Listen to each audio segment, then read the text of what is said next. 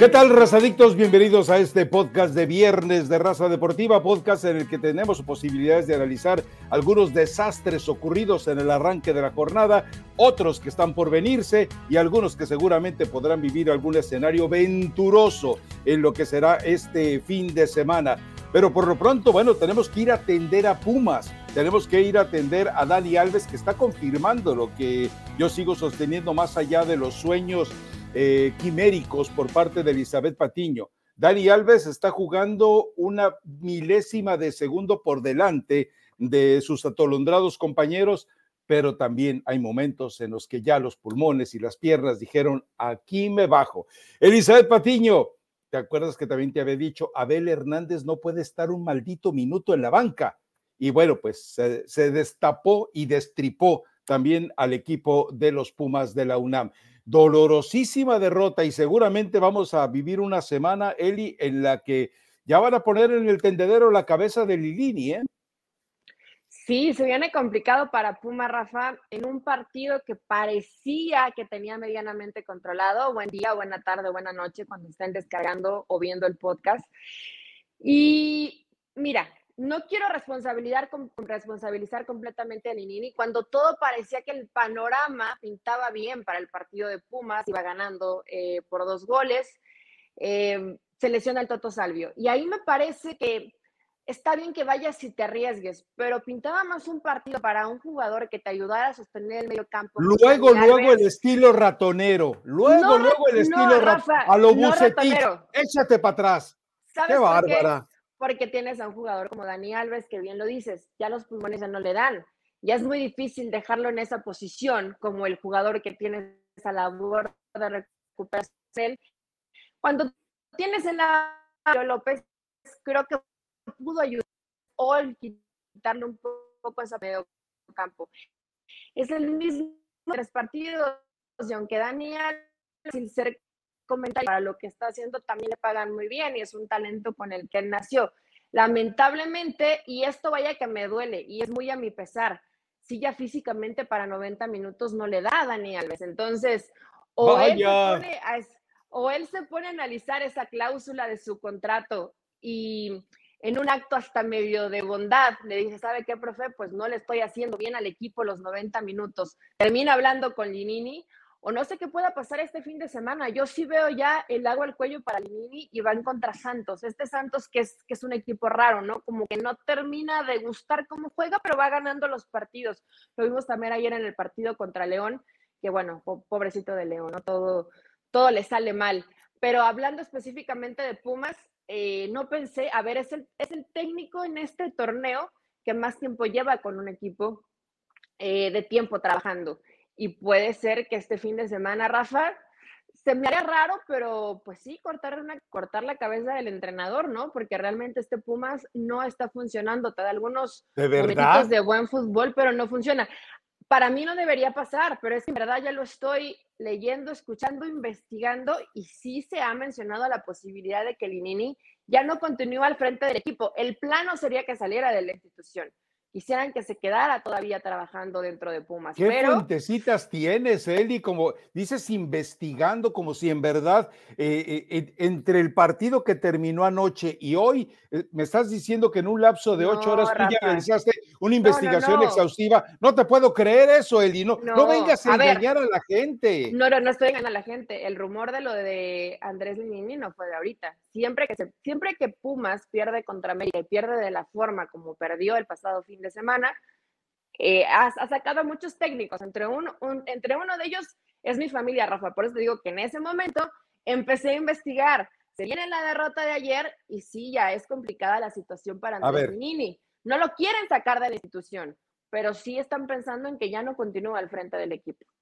Bueno, no sé, eh, vamos, eh, voy a creer que en verdad eh, en el lapso de ocho horas recibiste una retroalimentación masiva y te dijeron, ahora sí está en la cabeza en la picota. A ver, vamos, vamos con responsabilidades. Uno, seguramente el Lilini, si este Pumas con Dani Alves le dice, te voy a poner 60, 70 minutos a tope, todos ganan, pero no sí. se puede hacer. Ok, eh, quien haya aceptado por un acto de avaricia de, miopía empresarial aceptar un contrato como el de Dani Alves, de que puedes jugar los minutos que a él se le pegue la gana, es un atentado contra la institución.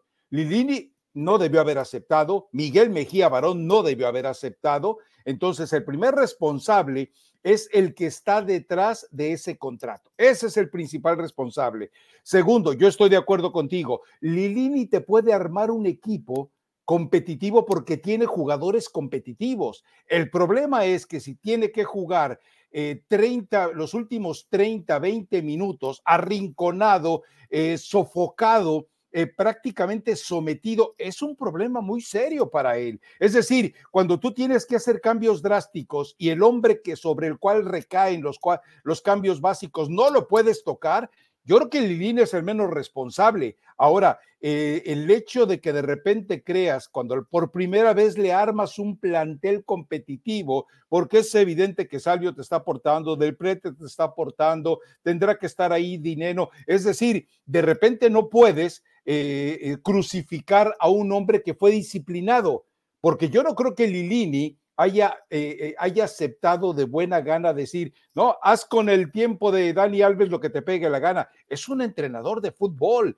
y cuando tienes que manejar un vestidor, Eli, y tú lo debes de saber, y Miguel Mejía Barón lo sabe, cuando empiezas a dar privilegios, Dani Alves duerme en una suite Dani Alves viaja en primera clase, ya, ya, Dani Alves juega los minutos que se le pega la gana. Bueno, pues entonces quiere decir que hacia adentro tu figura de entrenador se va deteriorando en autoridad. Pero yo creo que el grupo respeta lo suficiente a Lilini. Para mí sería una, es más, yo preferiría que Pumas indemnizara a Dani Alves, le cumpliera su contrato y liberara a Lilini. Ahora, también yo creo que ya llegó el momento de una encerrona. Ahora, eh, yo creo que Mejía Barón tiene la personalidad y Lilini tiene la personalidad y alguien de Pumas, alguien de ese maldito eh, vestigio de patronato que está ahora en Pumas debe tener la personalidad de decir, hey, vamos sentándonos con Dana Alves y vamos resolviendo esta situación y llevo al, líder del grupo y, resolvemos esto, pero cortarle la cabeza a Lilini, digo, si Lilini ya probó la miel de la primera división, si Lilini sale de ahí, de inmediato le van a llover ofertas en el fútbol mexicano y el que pierde es Pumas. Yo eso lo entiendo, Rafa, pero aquí cuando buscamos responsables, porque siempre se van a buscar y además hay varios, eh, la persona que eligió que, o que dijo, ok, que Dani Alves juegue el tiempo que él quiera jugar en cada una de las jornadas del torneo mexicano. Cuando te llega Dani Alves con esa propuesta, es que también nos tenemos que poner del otro lado tú le hubieras dicho, no, Dani, no. O sea, vas a, me, refiero, la, la sola idea de pensar que un jugador de lo con lo que ha ganado, de la talla de Dani Alves, te diga que quiere jugar todos los minutos, honestamente no suena tan descabellado, o sea, no suena como de, no, es que eso nos puede perjudicar, porque que es un tipo que te puede hacer buen grupo, que es líder, todo lo que ha ganado, algo le tienen que aprender los compañeros que están alrededor. Entonces, sí era una apuesta peligrosa, pero no era una apuesta tonta. O sea, realmente creo que tenía sus pros y hoy vemos que lamentablemente tiene más contras. No sé si de pronto Dani Alves pensó que en el fútbol mexicano se iba a morir de risa o iba a ser muy sencillo y vemos que le ha costado mucho más trabajo de lo que probablemente él, él pensaba que le iba a costar, ¿no? Y hoy lo vemos en cualquier otro equipo y que muy seguido ya varios eh, se quedan con un hombre menos. Lo difícil que es competir, Rafa, ya es prácticamente imposible. Y suena muy fuerte que a lo mejor a Dani, a Dani Alves no le gusta, pero del minuto 70 para adelante, Pumas está jugando con un hombre menos. Los últimos cuatro partidos. Pero eso ya lo sabíamos desde cuándo, desde hace semanas. Eso ya se palpaba desde hace semanas. Entonces, a ver. Pero contra eh, Mazatlán decías es el primer partido, tiene dos entrenamientos, pero sigue así, sigue así. O sea, no ha cambiado o no ha mejorado desde ese primer partido a lo que vimos ayer. ¿Y, ¿Y por qué crees tú que podía darse un cambio tan radical cuando cada día que pasa Dani Alves se hace más viejo? Cuando cada día que pasa eh, la, figura eh, de liderazgo de Dani Alves dentro de Pumas se deteriora. Yo reconozco el talento, o sea, a mí me parece que vimos ayer cuatro o cinco jugadas en intentos de balones a profundidad, donde dice, este tipo tiene un chip una milésima de segundo más adelantada. Pero nadie se los entiende. pues no, e, e, es, es, entendible que no, porque evidentemente eh, no están acostumbrados a recibir balones que podrían colocarlos con tanta eh, ventaja eh, sobre el adversario. Entonces, yo creo que llega el momento, para mí la única solución, y no creo que vayan a tocar la cabeza de Lilini, es esa, sentarse a, a replantear con Dani Alves. Y, a ver, ¿tú qué crees que sea más importante para Tite? Ver a un Dani Alves 60, 70 minutos a plenitud o ver a un Dani Alves que no te está aportando nada en Pumas. Hoy, hoy, si tú le llevas los videos de Dani Alves a, a Tite, te dice, ¿sabes qué? Yo no lo convoco. Si lo, si lo llego a llevar por los, por los 26 que ahora se aprobaron y porque evidentemente es una figura reconciliadora dentro del vestidor, de acuerdo, llévalo por eso. Pero si tú le llevas hoy los videos, incluso como aquellos videos piratas que tú editabas en Pachuca, hasta en esos videos apócrifos, hasta ni con eso le compras a Tite la, la, titularidad de, Dani Alves. Ahora, bueno, ya creo que te queda algo por el lado de Pumas, porque yo creo que lo de San Luis eh, hay, que, hay que insistir en, en, que es agradable, hay que insistir en lo de Abel Hernández, hay que insistir en todo el grupo de jugadores y en el proyecto de Jardine, Jardine, Jardine, como quieran llamarle. A final de cuentas, eh, creo que está poniendo mucha seriedad a un equipo que no tiene imagen, que no tiene eh, representación, eh, que es un equipo muerto mediáticamente, pero que dentro de la cancha está haciendo cosas muy interesantes, valiosas por lo menos. Es cierto, lo ha ido, la expulsión. Lo ha ido recuperando, lo ha ido recuperando, Rafa, porque yo, cuando tú viste a Mazatlán al inicio del torneo como el caballo negro, yo pensé que San Luis iba a comenzar así, como cerró precisamente el torneo anterior. Con Jardín lo venían haciendo bien, les costó este segundo tiempo. Hablas lo de Hernández, también está ahí Murillo, pero creo que hay otro jugador que, eh, que lo está haciendo muy bien y es Waller. Waller lo ha hecho muy bien desde el torneo pasado. No se habla tanto de él porque a lo mejor no tiene esa velocidad. Dio su mejor partido ante Pumas, ante su ex equipo. antes sí, sí, sí, hombre. Waller viene jugando muy bien desde el torneo pasado. Obviamente ayer brilló ante su ex equipo. Es un rinoceronte enano en la cancha. Pero este Atlético de San Luis va a pasar pues lo mismo. O sea, lamentablemente cuando hay equipos medio extraviados, medio olvidados, que no se les mete tanto presupuesto, pues sí va a llegar, va a competir, a lo mejor y llega a sacar algún equipo con mejor presupuesto porque no juega mal al fútbol, pero después de ahí, ¿para qué más le va a alcanzar a San Luis Pues nada más, para este tipo de partidos, nada más. Sí, pero recuerda que también eh, nos hemos estado acostumbrando a ver ese tipo de sorpresas. El Puebla es un equipo que también te genera eh, con, el fútbol y con un limitado presupuesto una, una situación agradable como la que está generando el San Luis. no los quiero comparar, pero a lo que voy es que siempre, eh, siempre el, sistema de competencia del fútbol mexicano te permite ese tipo de cosas. Estoy de acuerdo contigo. Cuando llegue el momento importante de la liguilla y si los árbitros tienen que decidir, como les gusta decidir, a quién hay que cortarle la cabeza, va a ser a los Mazatlán, a los Puebla, a los San Luis, a los que no dejan taquilla, a los que no dejan rating porque así es el fútbol mexicano y porque con este arbitraje de tu gran eh, gurú eh, Armando Archundia, pues estamos viendo que sigue. Es más, es peor hoy que con Bricio, te guste o no, es peor hoy con tu Armando Archundia y tu Palazuelos que con lo que era con Bricio. Es igual de e, es igual es igual de malo, pero lamentablemente creo que hoy ya cayeron en ese cinismo terrible, Rafa. Por lo, mira, por lo menos salía Bricio y trataba de justificar lo injustificable, ¿no? Hoy saben que están mal y lo siguen haciendo.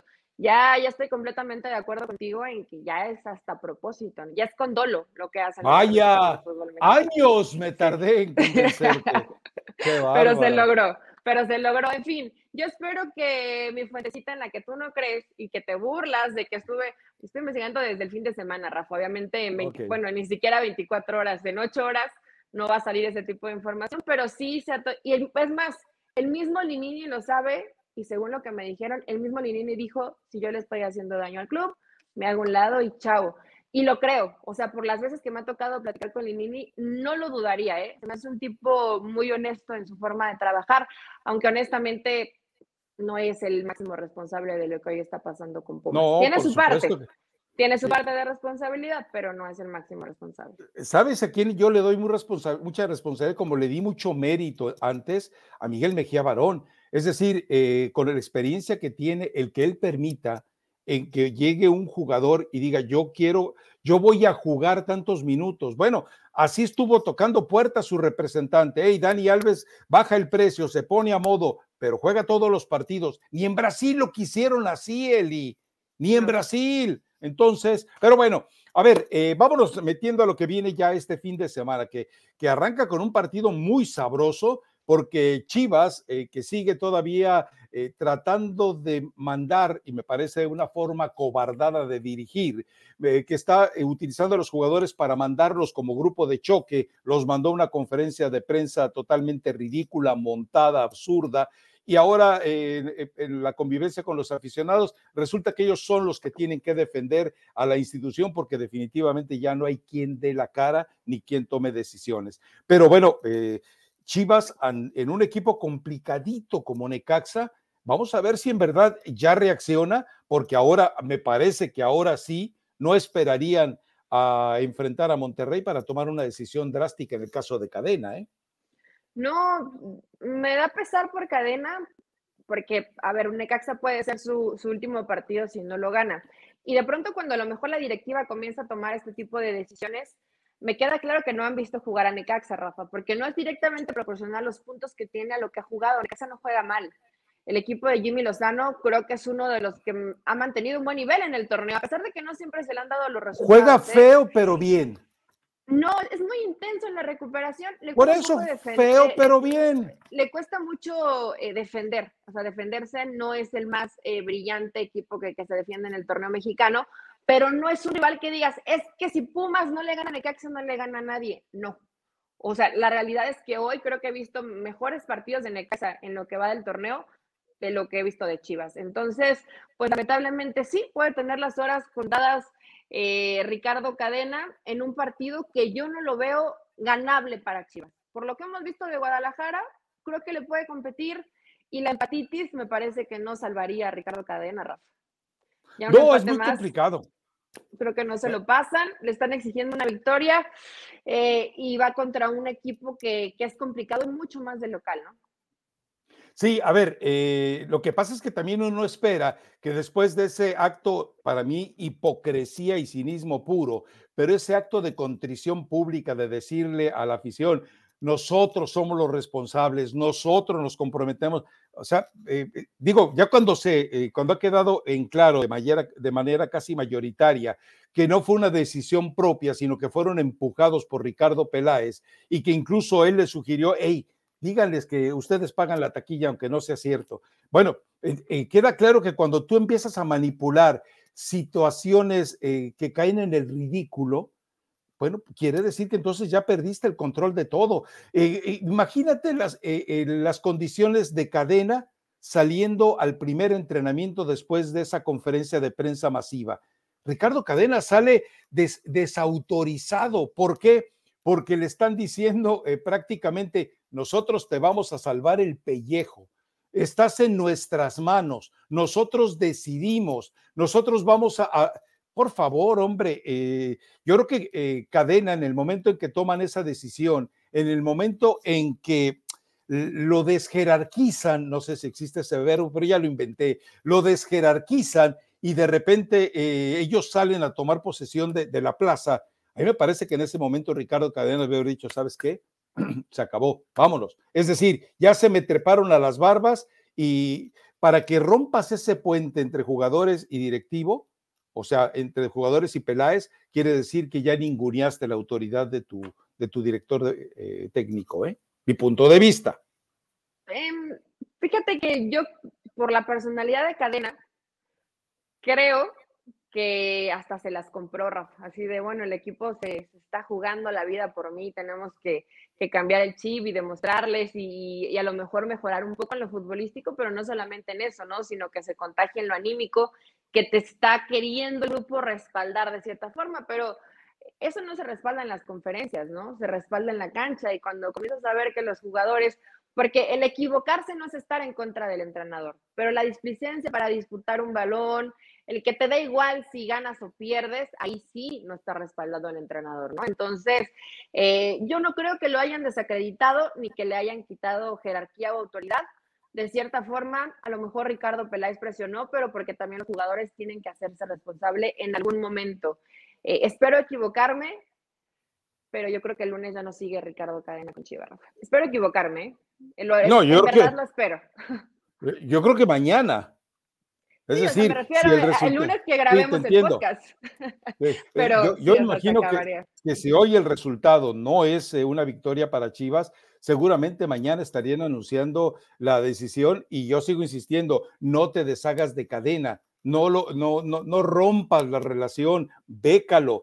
Yo, es, tú hablas de personalidad de cadena. Lo que pasa es que nadie conocemos la personalidad de cadena. La única forma de conocer un entrenador es estar en el día a día viendo los entrenamientos, en el día a día viendo cómo resuelve situaciones dentro de ah, los entrenamientos. Bueno, en eso tiene razón. No es que haya tenido 10 pláticas con cadena y conviva con él, pero puedes palpar un poco a través de lo que vemos en, en la televisión o cuando vas al estadio, Rafa. Se me hace un tipo hasta bien intencionado, o sea, noble, no es lo mismo que veas a cadena, ¿qué otro te puedo decir? A, tu Miguel Herrera, que ya tiene más colmillo. Que ¿Le estás diciendo hipócrita Miguel Herrera? ¿Le estás diciendo hipócrita, dos caras farsante? no, el carácter de Miguel Herrera es completamente diferente. Miguel Herrera ya con su experiencia no le va a comprar a cualquier jugador, no, sí, profe, estamos contigo y que le soban el lomito, ¿no? Ya, ya no se la compra yo creo que Ricardo Cadena todavía con esa poca experiencia que tiene, pues es fácil que le crea este tipo de show que monta Pero Chivas, sí, los jugadores están contigo. ¿Por qué tienes que lastimar al piojito con todos los defectos que tiene? Pues ya podías haber dicho Torrente, Pesolano, eh, Subeldía, tantos fraudes que han venido al fútbol mexicano y, te ensañas con el mexicano. No, lo tuyo es penoso, Elizabeth. Lo tuyo es penoso, Elizabeth Porque el piojito no traga lumbre, Rafa. Ese, ese ya trae colmillo arrastrando el piso y va rasgándolo. Entonces, por eso, por eso me fijé en Miguel Herrera. Es más, el ejemplo no, no me parece que ofenda a tu querido Miguel. ¿Ya le pusiste el loxo o todavía no? No, no, no, cada vez estamos más lejos de entrar a alguna negociación en ese sentido. Eh, pero bueno, a ver, eh, hay jugadores que yo sí espero que asuman la responsabilidad. Ah, hemos hablado del caso de Alexis Vega, después de aquella fastuosa firma de contrato de manera pública, ya sabemos que desapareció. Bueno, es el tiempo de que, de que alguien muestre dignidad. Yo eh, espero que también encuentre los hombres que necesita Cadena. Yo también espero que Cadena entienda que este partido debe ganarlo y que se atreva a colocar a los, a los hombres más experimentados y responsables dentro de la cancha. Lo único que tiene que cuidar con atención son los tres jugadores que van en la zona central. El resto, pon a tus veteranos, pon a los que están dispuestos a partirse la cara, no por ti, cadena, por ellos, porque ellos saben perfectamente, digo, estamos hablando de cuántos entrenadores, Eli, Estamos hablando de cantidad de entrenadores que muchos de estos jugadores llevan arrastrando entre las patas. Estamos hablando de Matías Almeida, de Cardoso, de Tomás Boy, en paz descanse, de Bucetich, de Marcelo Michel y año ahora de cadena. Y si se me escapa por ahí alguno, ya serían siete. Entonces sí hay evidentemente la responsabilidad. Ahora, si la afición, la afición también tiene que ser parte de esto. La afición eh, que seguramente se va a dar eh, eh, buena cita en, eh, en, el estadio, bueno, yo creo que a final de cuentas tendrá que apoderarse del escenario y ser exigente, ser exigente, exigente, porque el aficionado de Chivas es un villamelón que se convierte en un apapachador, en un solapador de los sinvergüenzas que se visten de calzoncillo. Pues esperamos que la afición también presione, ya ellos les vendieron el discurso de apóyanos, miren, taquilla gratis, etcétera hoy es visitante contra Necaxa, pero yo espero que se hagan responsables. Si hay que señalar nombres, Rafa, Alvarado, Chicote Calderón, Alexis Vega, el mismo Saldívar, ¿no? La gente en la que debería caer esa responsabilidad porque son los que ya llevan varios torneos y que... Ponce, Venezuela, el, Chapito, todos.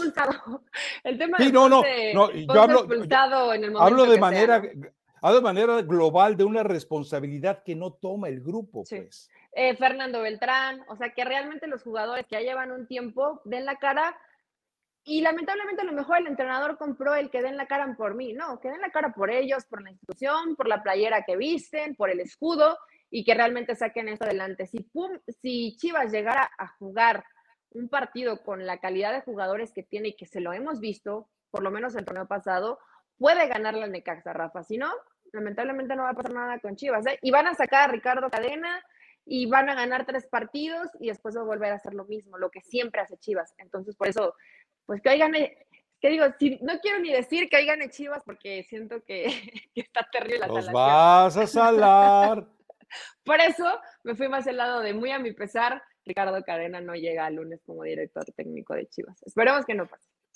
Bueno, a ver, se vienen eh, un par de rivalidades. Una sí tenemos que nombrarlo el clásico de Lilliput, el clásico chiquititito, el clásico de los, eh, de, los chiquita, de los chiquitines allá e, en, Monterrey, pero puede ser un partido agradable, tomando en cuenta que, bueno, eh, Monterrey decidió administrar lo que mandó a media semana y trató de rescatar, bueno, y lo consiguió un resultado tranquilo ante Toluca, pero también ahora eh, contra Tigres. Bueno, vamos a ver si en verdad se atreve a, todo lo que eventualmente está eh, prometiendo el ex Rey Midas. Y bueno, con, con, un Miguel Herrera que tiene problemas en defensa, con un Miguel Herrera que, que, se ampara mucho en la capacidad de los destellos individuales y obviamente en cierta coherencia colectiva. El partido puede ser atractivo. A mí me preocuparía que Miguel Herrera se contagiara del Rey Miedos y decidiera, no, este partido no lo pierdo a como dé lugar. No, Miguel, ese partido lo debes de ganar a como dé lugar. No puedes refugiarte eh, eh, en el temor de perder un clásico liliputense.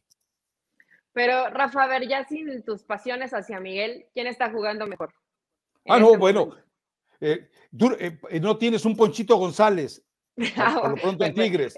no tienes un Ponchito González. Córdoba está jugando bien con Tigres. ¿no? Está jugando bien. Eh, podríamos más o menos compararlos, los dos son mexicanos, aunque uno juega por izquierda y otro por derecha. ¿Con quién te quedas? ¿Con quién te quedas? En ese momento con Ponchito González, sí. Y ya desde hace rato, ¿no? Porque Córdoba tardó un poco en reaccionar, pero Córdoba también a un buen nivel es un jugador que Miguel Herrera lo está eh, tratando de regresar al buen camino y lo está consiguiendo, me parece. Yo sí he visto jugar mejor a Rayados y me da risa que sigas diciendo es Rey Midas, cuando, cuando llegue a la final. 10 años sin ganar nada. Y a lo mejor la gane, ahí sí ni modo, Rafa, vas a tener que ponerte tu bolsa en la cabeza como cuando Juan Carlos Osorio y la selección mexicana le ganaron a Alemania, pero bueno. A la peor Alemania de la historia. eso, eso es otra historia. Eh, yo veo ligeramente inclinada la balanza hacia Rayados, es un equipo que está jugando bien, es un equipo que todavía Bucetich se dio el lujo de cambiar a cinco jugadores a media semana, cuando regresa al cuadro, que la base es titular, estuvo a nada de poderle ganar a, Toluca, lo tuvo contra la seis, También es una realidad, seis jugadores, perdón. Entonces, em, yo sí veo hoy muy superior, muy superior a Rayados en cuanto a plantel y ligeramente superior en cuanto al fútbol que están demostrando. Entonces, eh, hay que verlo, Rafa. Este tipo de clásicos, aunque diga Miguel, no te arrugues, que no te dé miedo, eh, esa vez que los clásicos regios, pues casi casi un, mandato de este partido no se pierde. Entonces, ya sabemos lo que va a hacer Bucetich. Cuando no tenga que correr riesgo, no lo va a correr, mínimo riesgo va a correr. Miguel Herrera es mucho más tirado para adelante, ¿no? Entonces espero que se contrarreste un poco y no veamos lo de siempre en los clásicos, pues sí son chiquitos, ni modo, aunque se nos enojen, el clásico de la carnita asada en Monterrey, que sí convoca mucha gente, que sí despierta mucha pasión, pero nada más local.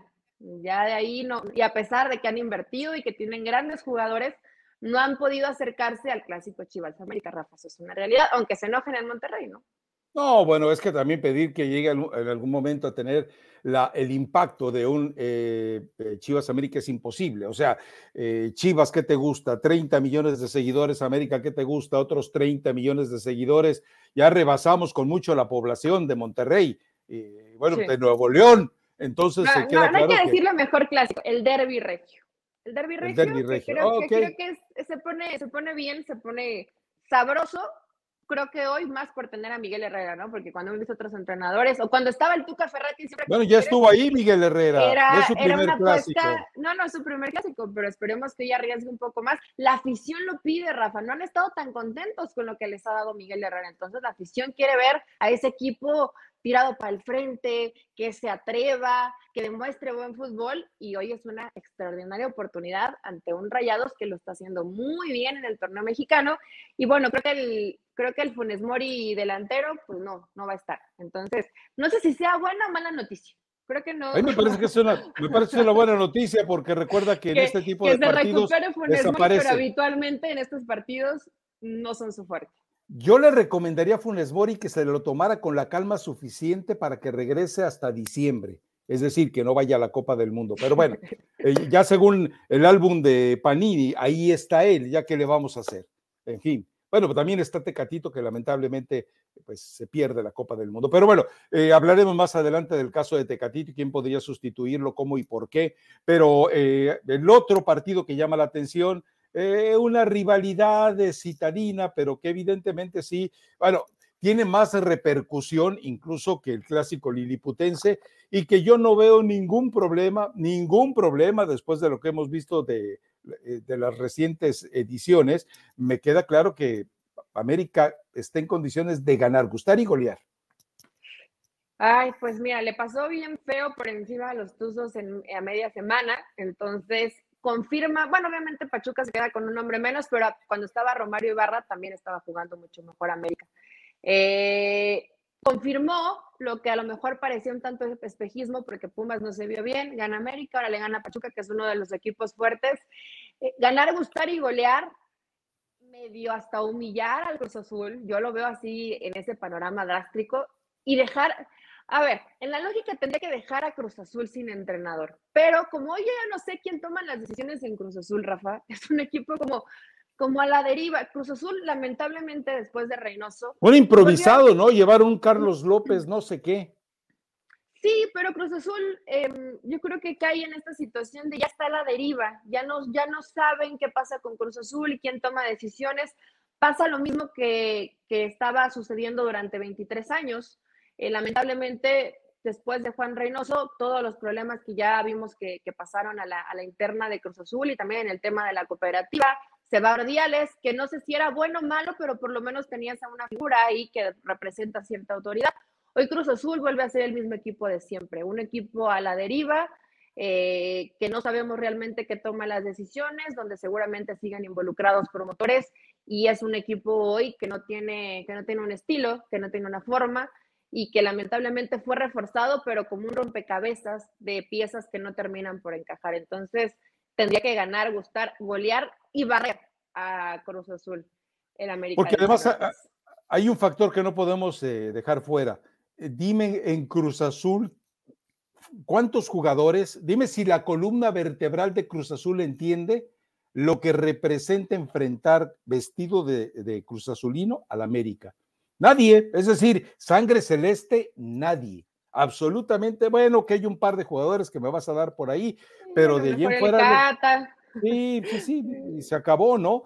Pero eh, si tú buscas en el resto, son jugadores que llegaron ahí por contrato, jugadores que llegaron, y, lo decíamos de Funes Mori, o sea, Funes Mori llega después de que la, hinchada de River le dice, no, no, no, no, no, mejor seguimos como estamos, pero a ese tronco no me lo regrese, y ya vimos a tu Funes Mori gemelo, digo, eh, le está costando puntos, le está costando eh, errores al equipo de Cruz Azul, entonces yo no veo ni remotamente en Cruz Azul a nadie con la sangre para enfrentar este América que cada vez juega mejor, que Sendejas está sentando, que Henry Martínez está haciendo los goles importantes, Diego Valdés sigue siendo un jugador totalmente lagunero, pero el resto de Richard Sánchez está jugando eh, de manera excepcional. Es decir, es un equipo que se está, que se está asomando al mejor nivel de productividad que puede llegar a tener, más allá de que, más allá de que Jonathan Rodríguez desperdicia eh, dos muy claras para poder hacer una tercera. Pero no, eh, vamos, cuando vas en el aspecto anímico, que es fundamental en este tipo de clásicos, en Cruz Azul, pechos fríos, otra vez estamos volviendo a la edición de Cruz Azul Pecho Frío, ¿eh? Sí, a ver, cuando dijiste en Cruz Azul, ¿quién siente realmente los colores? ¿Cuántos, cuántos sienten realmente los colores en el América, Rafa? Eh, es que eso lo generas. eso lo genera como grupo, pero realmente es... Como entrenador.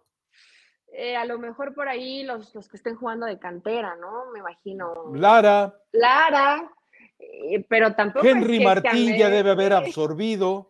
Sí, ¿crees que Henry? Fíjate que de primera pensé en el nombre de Henry, pero yo creo que Henry ha sido ese jugador eh, resiliente, pero no, no tanto como un emblema del América. O sea, no lo veo. Ah, no, emblema no.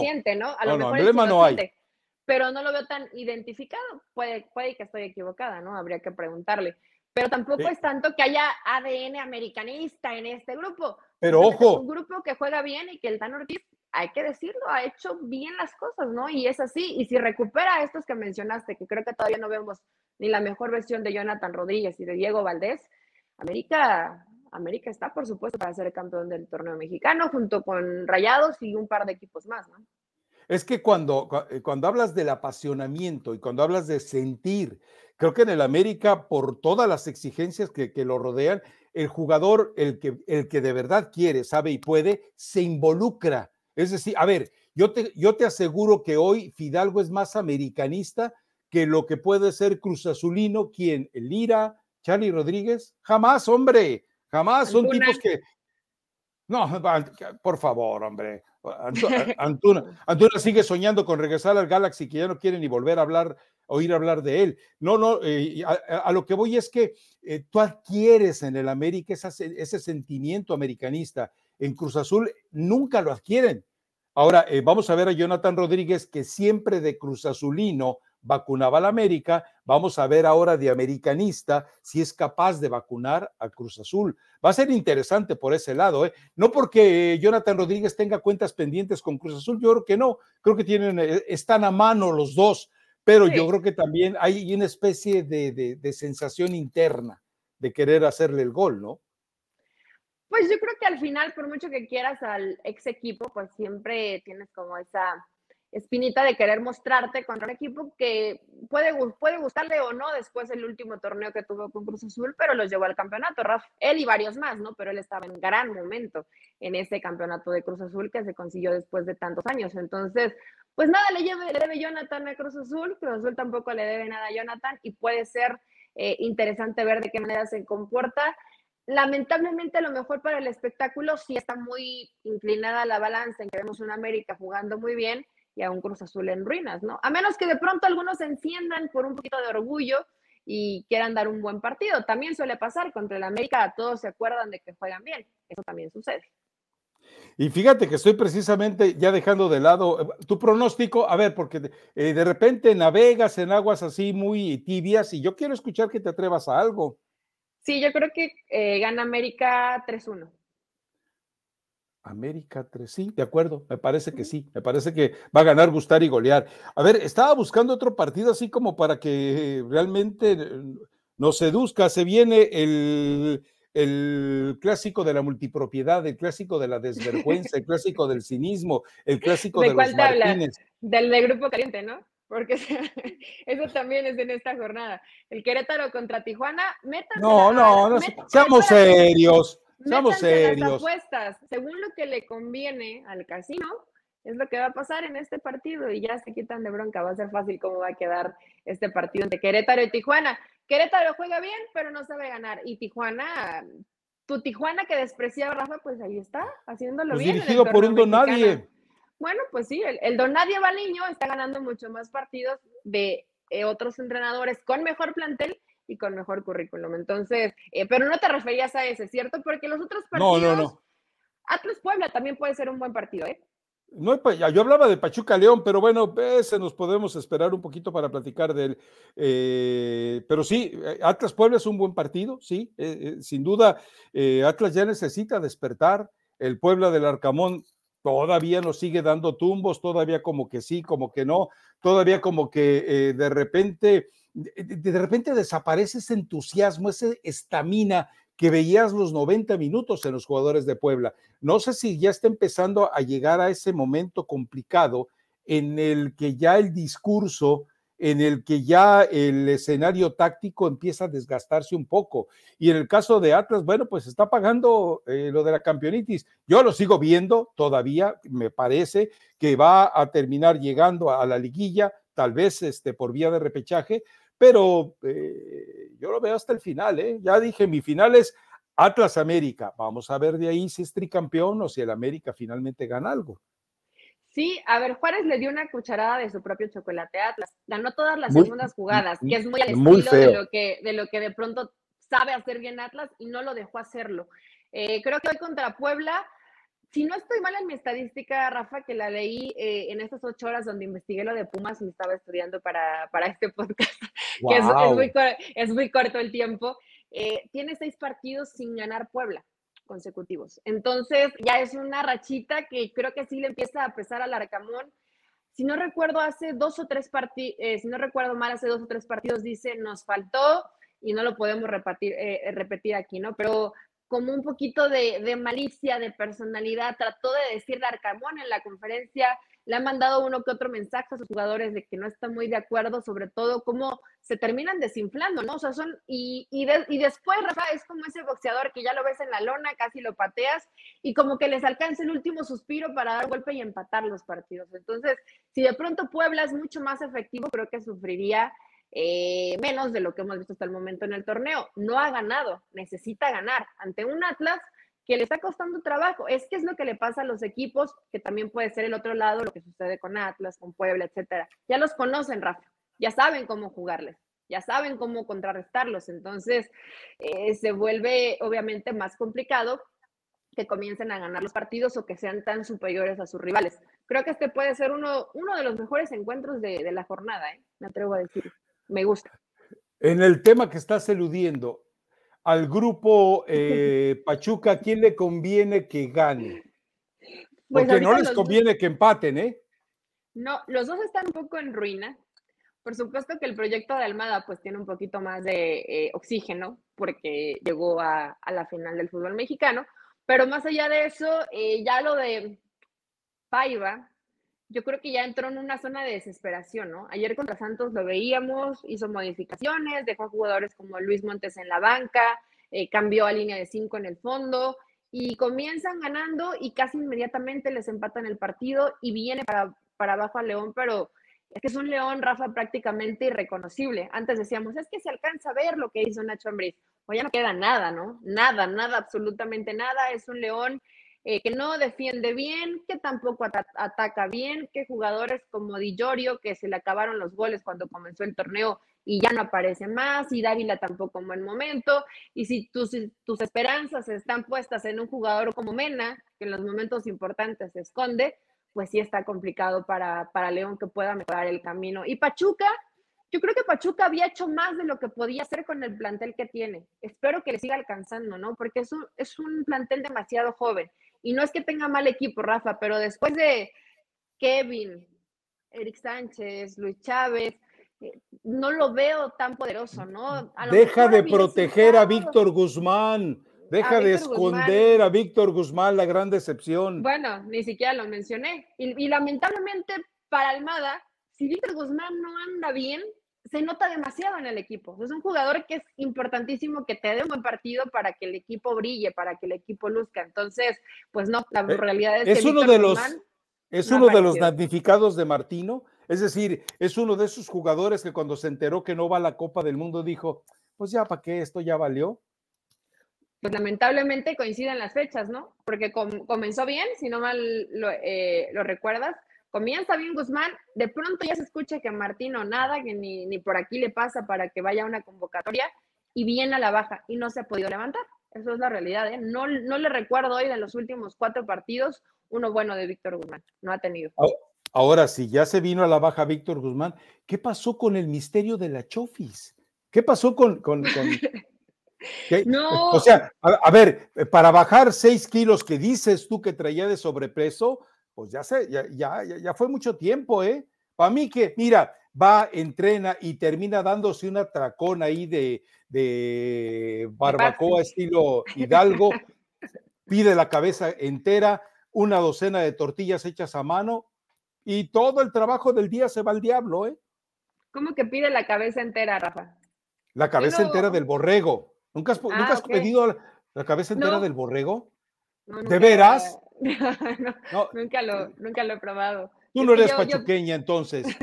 yo pido la parte que tiene menos grasita, así como costillita o algo así. No pido algo a, tan a ver, a ver, a ver, a ver, a ver, a ver. Pides la cabeza, tortillas hechas a mano, eh, le sacas los sesos y los pones en una tortilla.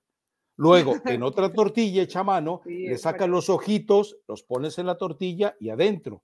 Luego, le sacas el paladar y la lengua y los pones en otra tortilla y qué bárbara Eli, cuánta ignorancia gastronómica contigo no, tienes. Contigo no hay desperdicio. No, no, ¿por qué va a haber desperdicio? Claro que no. No, no, no soy muy, em, no es de mis gustos eh, que sesos y ojos y como, como que no, no, definitivamente no. Mejor si y le dices que te separen el cuerno para también hacerte un taquito con él. Que, no es, que, el cuerno no es el cuerno en sí, o sea, no, no, no es el, el, el, eh, eh, sí, el cuernito, el cuerno. El cuernito, pues, eh, sino toda la serie de nervios que vienen sujetándolo al, cráneo. Es, es delicioso, es delicioso, pero claro que sí. Qué bárbara, Eli. Cuernos ni en taco. Pero hablando de la rivalidad de Grupo Pachuca, creo que en este partido está ligeramente mejor Pachuca de lo que es León. Y en estos, créeme que en este tipo de encuentros hasta luego se, se presiona un poco más tanto, eh, las dos instituciones, ¿no? Tanto Pachuca como León se ha convertido en una buena rivalidad porque de pronto hay resentimiento de es que me mandaron a León y no me quisieron en Pachuca. Entonces son buenos enfrentamientos. Debería ganarlo Pachuca, ¿no? León está herido de bala y dudo mucho que se pueda recuperar. Inclusive... Eh, hay que ver qué pasa con Renato Payá a la familia, a la familia Martínez, ¿quién le conviene que gane? Por el momento, probablemente León, ¿no? Yo creo que sí.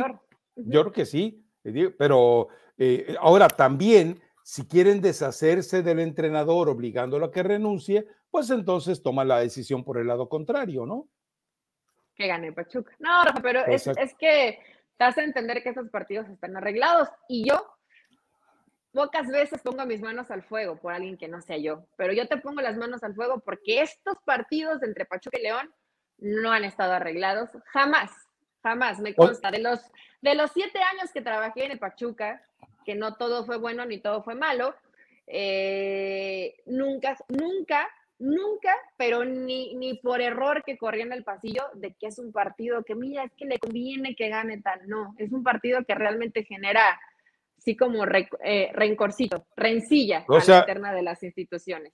Me estás diciendo que un personaje que fue tachado de traidor por eh, Jorge Vergara, por eh, José Antonio García, por Fidel Curi, por Alejandro Iraragorri, y ya no quiero seguir contando, Ay, ¿En serio, ¿En serio pusiste a Curi y Aragorri en el mismo costado? Bueno, a ver, eh, eh, si ellos lo están acusando de algo, yo tengo que creerles en ese momento, Eli. Y, mi pregunta es esa, eh, si lo tachan de eso, todavía hay que tener, ¿todavía te atreves a meter las manos al fuego tú, Eli? sí, sí meto las manos al fuego, ah, porque en este, porque en este... Me rindo partido no hay nada, absolutamente nada arreglado. Ay, Rafa, ya cuando crees más en la palabra de Fidel Curi, en serio hay que estar mal. No, no, no, no, no, estoy, estoy, hablando de hechos, Eli. Estoy hablando de hechos.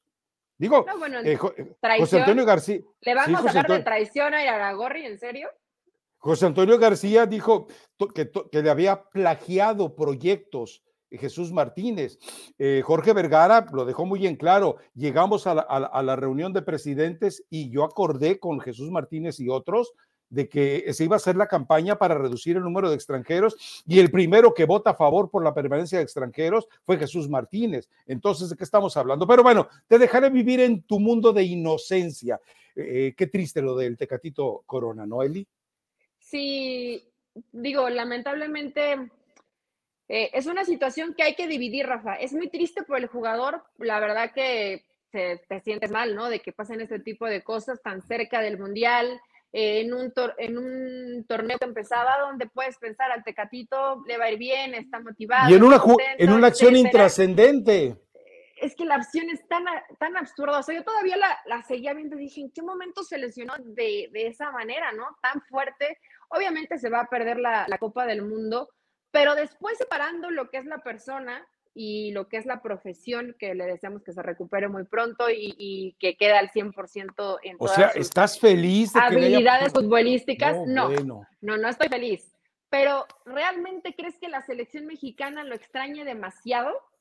por lo que le hemos visto al Tecatito con la selección mexicana, ¿eh? No lo que es como jugador, porque como jugador de club, Tecatito está a otro nivel, pero en selección como que siempre creo que queda de ver. Es que esa es la impresión que me da. Eh, estoy de acuerdo contigo, pero a ver, en este momento, eh, Diego Laines tiene más para ofrecer a la selección que él, pero no estamos seguros de que llegue, se ponga la camiseta y te ofrezca más que él. Cendejas, te puede ofrecer más que él, estoy de acuerdo, pero todavía no sabemos si el Cendejas maravilloso del América, a la hora de ponerse la camiseta, eh, de repente no se pone la camiseta y se le caen los calzoncillos. Entonces también tenemos que entender que eh, si el Tecatito Corona no es el jugador que te resuelve un partido, tampoco es un jugador que te estorbe para un partido. Ahora, quede algo claro, ¿eh?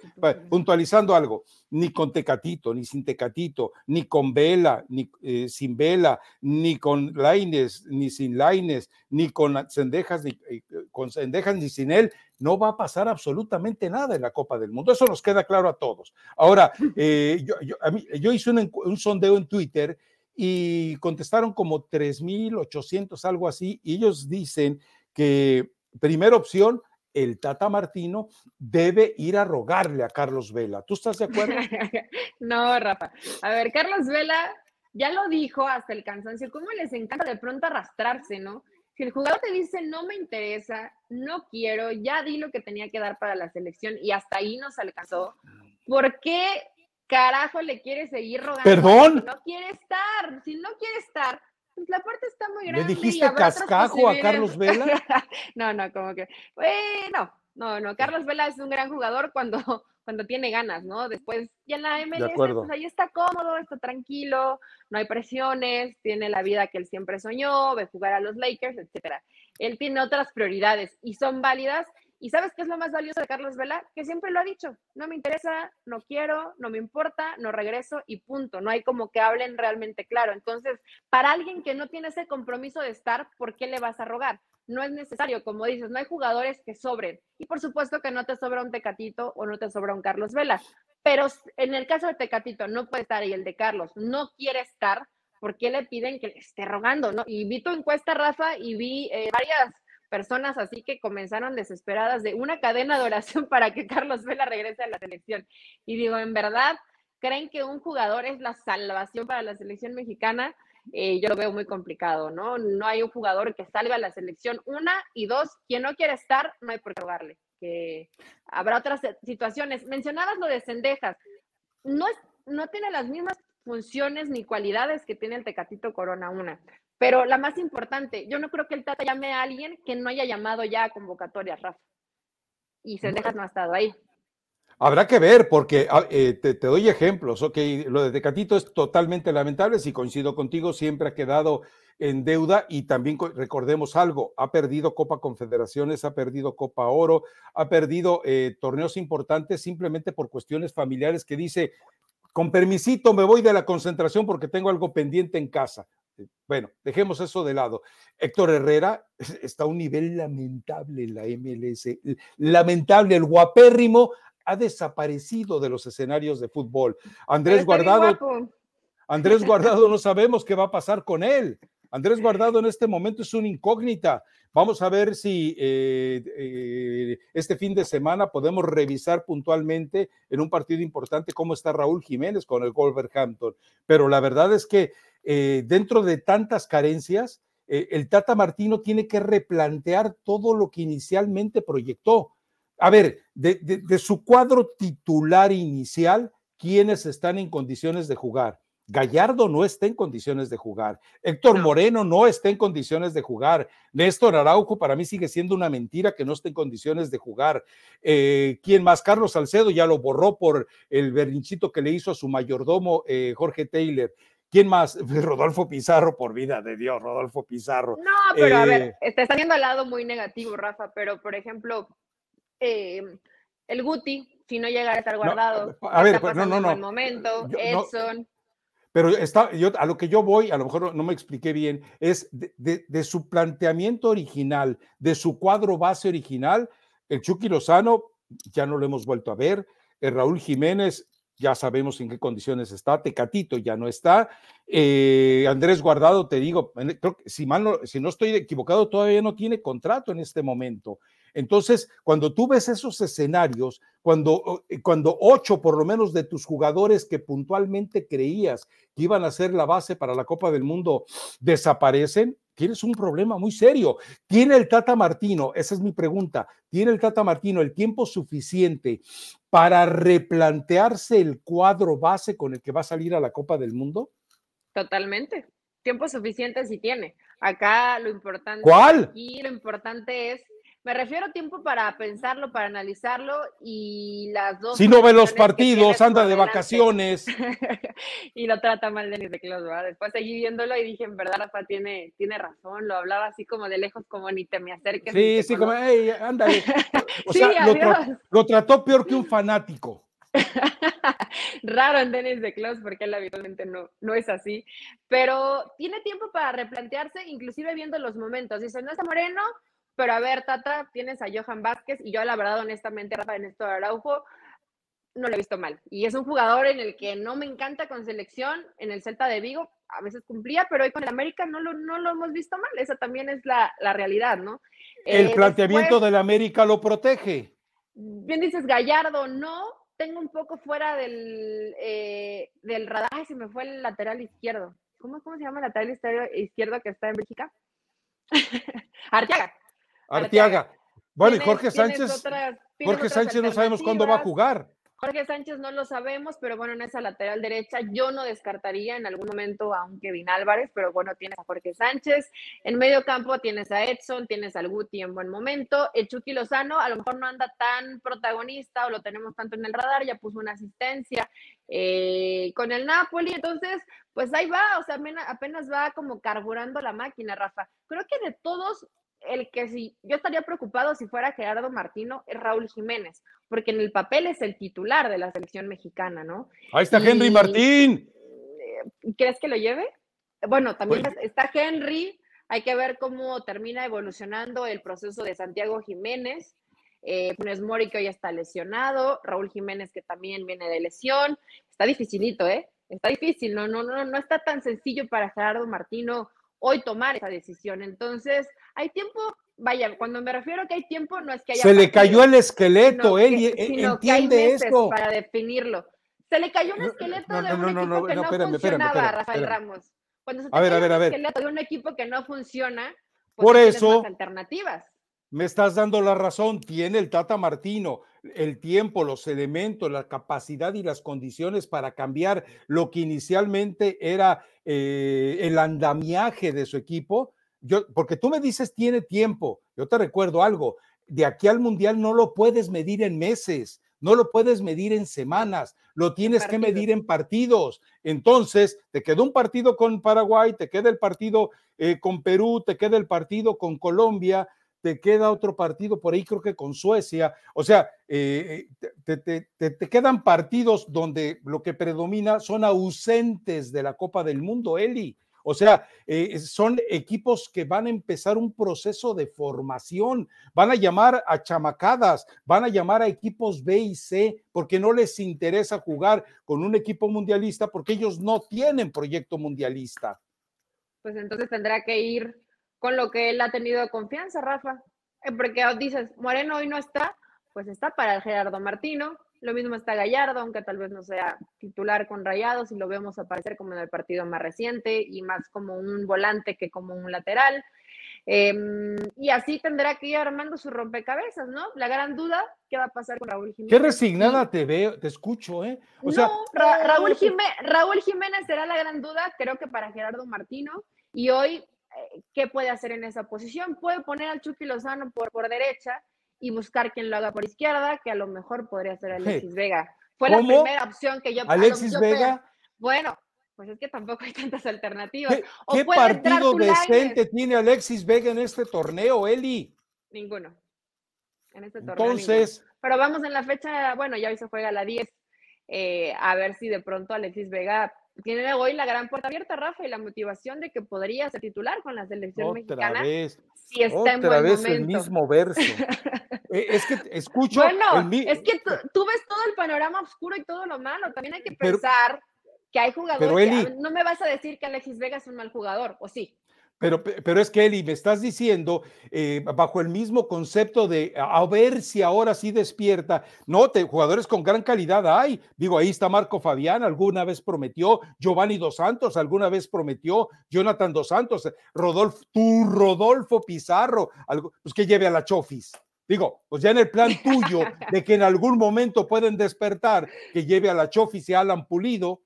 No, pero también estás poniendo un escenario de terror como si realmente la, selección mexicana tuviera hoy una base y un trabajo que dijéramos es impecable y no se le puede mover nada. Tiene hoy ese margen de maniobra Gerardo Martino, a pesar de que solamente son tres partidos, porque realmente lo que venía trabajando no es que tuviera un trabajo impecable, Rafa. Entonces, si pones a gente que ya se conoce y que ha trabajado junta, eh, creo que puedes tener posibilidades y sobre todo futbolistas que estén atravesando. Lo ridiculizaron en CONCACAF, Eli. Lo ridiculizó Canadá. bueno, entonces, ¿por qué te preocupa tanto el mal momento si de todas maneras, según tu pensamiento, les ve mal esté quien esté? no, da igual, yo lo que quiero, eh, estaba buscando luz en tu cabecita, que me, que me dieras una solución como entrenadora. Ah, tú ves positivo. ¿Ves positivo el horizonte del fútbol mexicano, de la selección mm. mexicana? No, bueno. ¿Ya le ganó la femenil a Alemania o no, Rafa? ¿No lo estuviste viendo? O, sea, para ti México le puede ganar a, Argentina. No, ¿sabes qué? No. Eh, suspendamos el podcast. No le puede ganar a Argentina, pero sí creo que si de pronto puedes armar un once que de varios futbolistas que estén pasando por buen momento, va a mejorar la versión que hemos visto. Dame un once, dame un once de buen momento. A ver, dame un once de buen momento, venga. ¿De adelante para atrás? de, donde quieras. Bueno, portería Memo Ochoa, lateral derecho pondría Jorge Sánchez, por izquierda pondría Arteaga. ¿Por encima de Kevin Álvarez? Eh, eh, sí, por la experiencia. Em, en, de centrales pondría Araujo con Johan Vázquez, en medio campo pues va a ser el medio campo de, experiencia de, Gerardo Martino, ¿no? Yo elegiría, a, yo elegiría a Chávez y a Sánchez, pero como es Gerardo Martino, seguramente estará Héctor Herrera. Herrera no eh, tiene minutos, Herrera está desaparecido en el MLS. Ya, puso hasta una así, ya puso ah, No, no, sí, ya, a ver, eh, sí, eh, ha jugado, ha estado en la cancha, pero, pero ese nivel que te ha mostrado está para enfrentar a Argentina, Eli, con tus sueños de querer ganarle, me vas a dar aguardado, insisto, creo que no tiene contrato, Eli. Eh, no, creo que sí lo, habían lo han estado renovando por un año y si no, también está ahí Gutiérrez y tienes opciones de jugadores que están jugando bien o en buen momento, como el mismo Córdoba. Ya sabemos que, em, que Dos Santos, que Jonathan Dos Santos es una de las opciones para Gerardo Martino. no, no, no, no, no, tienes Alexis Vega, tienes hoy, hoy me parece que el centro ah, delantero. Dijiste de buen momento. De todos tendría que ser hoy el centro delantero Henry. Hay que ver cómo se va recuperando Raúl Jiménez y cómo va adaptándose Santiago Jiménez, ¿no? Bueno, en fin, yo le, yo le pedí a él un 11 en buen momento. De los 11 que me diste, Ochoa, más o menos, pero sabemos que en selección es confiable. Jorge Sánchez no está jugando. Araujo está protegido por el América. Johan Vázquez, estoy de acuerdo contigo. Arteaga también estoy de acuerdo contigo. Eh, yo sigo pensando que el Guti y Aguirre deben estar ahí también en esta selección. Chávez, por supuesto que debe estar. Chávez. Eh, pero, pero también eh, el, mejor momento de Chávez eh, sigue dependiendo mucho del acompañamiento global de Cruz Azul. Y adelante, buen momento, pues de nadie más que Henry Martín. Pero ¿a quién vas a poner por los costados? Ahora, el Tata ya tiene que replantear si va a seguir necio en jugar un 4-3-3 que evidentemente no está funcionando.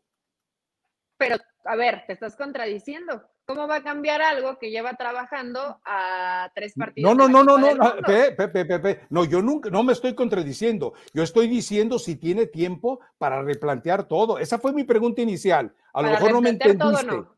Para replantear todo, no, Rafa. Pues, ya está. pues no queda de otra. No queda de otra. Bueno, pues veremos. Eh, ¿Y qué llevaría opciones? Conchito González y Cendejas. Jugadores que estén pasando por un buen momento, tienes que darle la posibilidad en estos partidos porque pueden ser un poquito de buena noticia dentro de todo este panorama oscuro que pones de la selección mexicana. Pero bueno, ya nos pasamos de la hora. Yo exijo que el Tata Martino y su acólito, su altar boy, Jorge Taylor, vayan a, pidan audiencia en, en, el LFC, le besen los pies a Carlos Vela, aunque tenga pie mm. de atleta, y le digan, vuelve Carlitos. Punto. ¿En serio estás pidiendo eso? ¿Rogarle a un jugador? Ni que fuera sí, sí. prefiero irme del podcast. A ningún jugador hay que... Váyase. Carlos Vela ya estuvo y tampoco México trascendió o no, por eso, llegó a un quinto partido, ¿no? Por eso decíamos, ni con vela ni sin vela, ni con Tecatito ni sin Tecatito, eh, ni con Pizarro ni sin Pizarro, tú Pizarro, va a pasar algo, no, no va a cambiar. Eh, eh, a ver, de verdad le estás mintiendo a la gente haciéndole creer que esta aventura mundialista no va a terminar en la fase de grupos? Yo creo que pueden avanzar de fase de grupos. No, ya deja de estar de negativo, Rafael Ramos, y no, le rueguen a Carlos Vela, por favor, el jugador que ¿Sabes no qué? estar no está comprometido. Y ya voy a dar mi recomendación musical. Tírame tu canción a Ravalera, ándale, de esas de los tugurios y suburbios de Pachuca. Anita y Maluma, el que espera hay que ver si nos llega a sorprender. El que espera, estamos esperando a que la selección mexicana mejore, a que se quede Ricardo Cadena. Voy a, promover el podcast con esto. Elizabeth Patiño ve favorito a México sobre Argentina. Y hazle como quieras. ¿Qué te pasa? Bueno, Rafael Ramos dice que de rodillas le imploren a Carlos Vela. Mejor claro. así el podcast, mejor así el podcast. Rafa, qué vergüenza que le tengan que rogar a un jugador para que esté en la selección mexicana. Le, eh, rogaron a Martino. Vamos a, vamos a pasarla bien, porque Maluma Baby se ve muy bien y Anita también se ve muy bien y mueve muy bien las caderas, así que vayan a verla y escuchar la, la recomendación. Claro, ¿no sabes quién es Maluma? Sí, sí, tengo. tengo ah, ya dije, bueno, si no vives en una caverna. Sé que es un monigote que reggaetonea, pero si me dices, descríbemelo físicamente, no, la verdad es que no, no, no sé, no sé qué sea. Guapísimo. Guapísimo, en una sola palabra. Guapísimo. Bello. ¿Ah, sí? y Anita también. Ah. Así que vayan a disfrutarlo. No, si le parece bello, Rodolfo Pizarro. Chao, el lunes hablamos. Chao.